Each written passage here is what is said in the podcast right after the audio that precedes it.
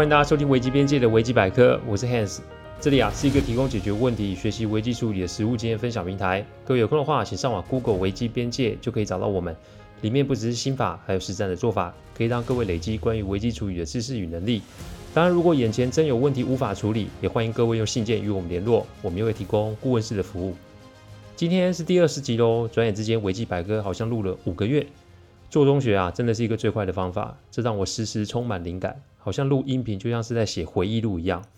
我最近啊，有不少客户纷纷要求我把他们的案例都拿出来与各位分享，所以未来会有更多的议题出现。另外啊，也请各位有空给我影片一些指点，请上 YouTube 打“危机心法”就可以找到我的影片。目前已经更新至第六集喽。我没有别的方法，所以就是坚持做，然后从中学。谢谢大家。前一阵子啊，因为攻击绕台的议题啊，有听众希望我分享关于战争有没有什么危机是要先做预防及处理的。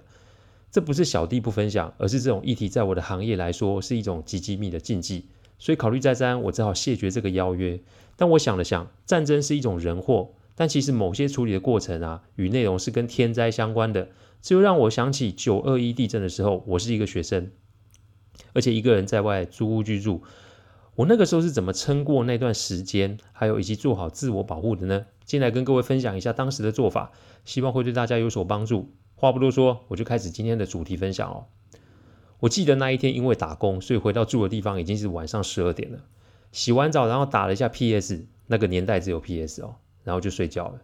我依稀记得睡的时候是凌晨一点。我是一个属于熟睡型的人，所以眼睛一闭就睡着了。突然，我发现有很多重量压在我的身上，而且还伴随着剧烈的晃动。我本以为是我在做梦，但后来我发现我的头有点痛，我就醒了。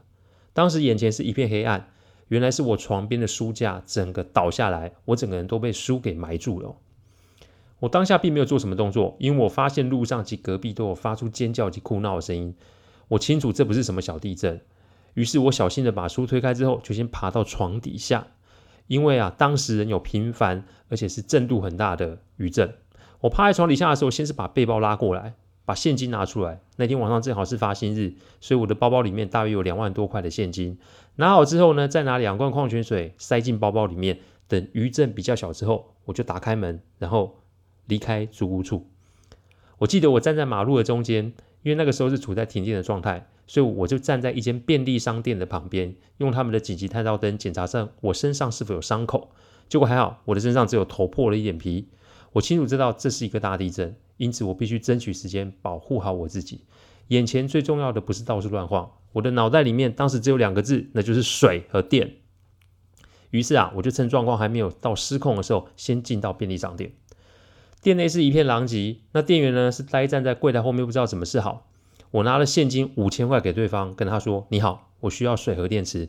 如果可以的话呢，这个钱就先记在账上，少我会补，多就不用还给我，一切以你方便就好。”我就坐在隔壁，那我把物资准备好之后，就来帮你整理店面，你觉得怎么样？一定会有人问我为什么要这么做。其实无论在什么环境或状况里面，关系管理真的非常重要。想想这个时候，每一个人应该是顾自己才是，哪来时间帮忙别人？但请不要忘了一件事哦。我不确定地震有多严重，所以我也不确定需不需要别人的帮忙。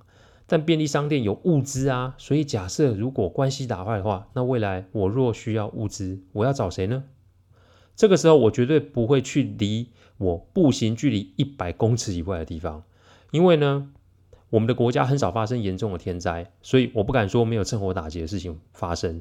因此，我跟店员借了一台拖车，然后拿了以下的物品。六大桶水，三箱泡面，两大包糖，两大包盐，各种电池五大包，六个罐装瓦斯，巧克力棒三大包，营养口粮三大包，运动饮料一箱，口罩两盒，卫生纸三条，打火机五个，还有一大盒的 OK 棒。以前在大学啊，喜欢登山，所以还好我在家里有户外用的瓦斯炉、手电筒、蜡烛及收音机，所以只要有水和电，就可以先缓解我的生活所需。完成这些布置之后，我住的地方呢有水塔，所以暂时还没有停水。但我不敢保证未来不会停水啊，所以我把东西抬回家后就开始储水，因为使用水跟饮用水是不一样的，要分开来，否则一旦停水就会有问题哦。再来是打开收音机，确保我可以知道最新的讯息。我当学的时候，网际网路才刚刚开始，那个时候也没有什么智慧型手机可以联络，因此收音机是我可以得知讯息的唯一管道。在天灾的时候，一定会有很多的小道消息，而这些消息通常都会激发人心中的恐慌与失控。所以我只收听政府公布的讯息，一是掌控最新资讯，二是不让自己因为恐慌而做出什么糊涂的事。内需问题处理完成后呢，我就来处理外部的状况。我判定这个天灾啊，会让国家陷入一定程度的混乱，所以在还没有联络到家人之前，我要做的就是保护好自己。所以我开始做了以下几个处理动作：一，要先确定住的地方是不是危楼，先让自己的内需没有压力之后，接下来就是确定环境相关的因素是否稳当。第一个就是要确认自己住的地方有没有倒塌的危险。我住的是连栋壁式的大楼，所以墙壁的确有裂痕，但那并没有立即的危险。接下来就是要去看天然管线有没有破裂。还好我们那一排哦都是独栋透天，所以只要跑五层楼就可以通知所有的住户去做检查。然后我有下楼通知我们那一排的住户要注意管线的问题，不要楼没塌，结果是有火灾。因为真的发生气爆或火灾啊，那可是比大楼倒下来还要可怕。再来就是确认住的地方前后通道都清空，把杂物都移走，因为万一有余震或是火灾发生的话，至少可以争取在最短的时间逃离现场。同时，为了以防我住的地方有状况，我就把部分的物资带去学校。那个时候还好，机车的油是满的，于是我就骑车去学校，把物资放在个人的柜子里面。我们学校的柜子啊都有上锁，所以啊降低了被人拿走的风险。天灾发生的时候，有可能有钱都买不到东西，所以能在另外一个地点放置物资是一个重要的步骤。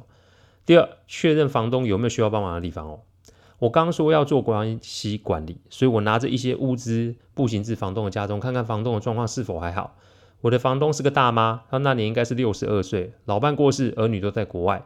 我担心万一发生什么不测，那就惨了。我过去的时候，他一个人在收拾，腿有一些皮外伤，所以我在帮他做完初步处理后，花了大概三个小时把他家整理好，然后跟他说，我每天都会来看他，没事不要乱跑，冰箱里东西啊就不要再吃了。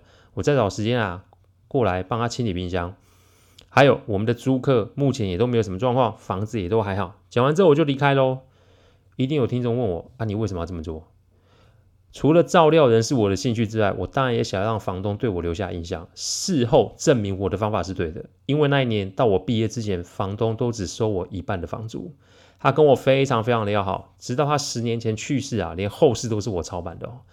只能说啊，在非常的时期，我们要学会照顾好我们身边的人，但不是全部的人。我说的是关系较为亲近的人。第三，去便利商店帮忙整理，兑现我的承诺。再来就是去便利商店兑现我之前的承诺。那间店啊，仍然只有店员在。那他怕被抢劫，所以就先把店门给关起来。我是从后门进去，然后花了六个小时把店内都整理干净。因为那个时候都断电，所以其实真的还蛮吃力的。因为一个人要用手电筒照，一个人要搬东西。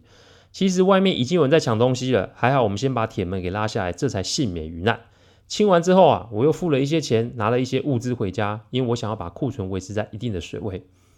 讲到物资，我先说一个我当时采用的方法，那就是谁来敲我的门，我都不会应门，因为这个时候我不会选择当一个好人。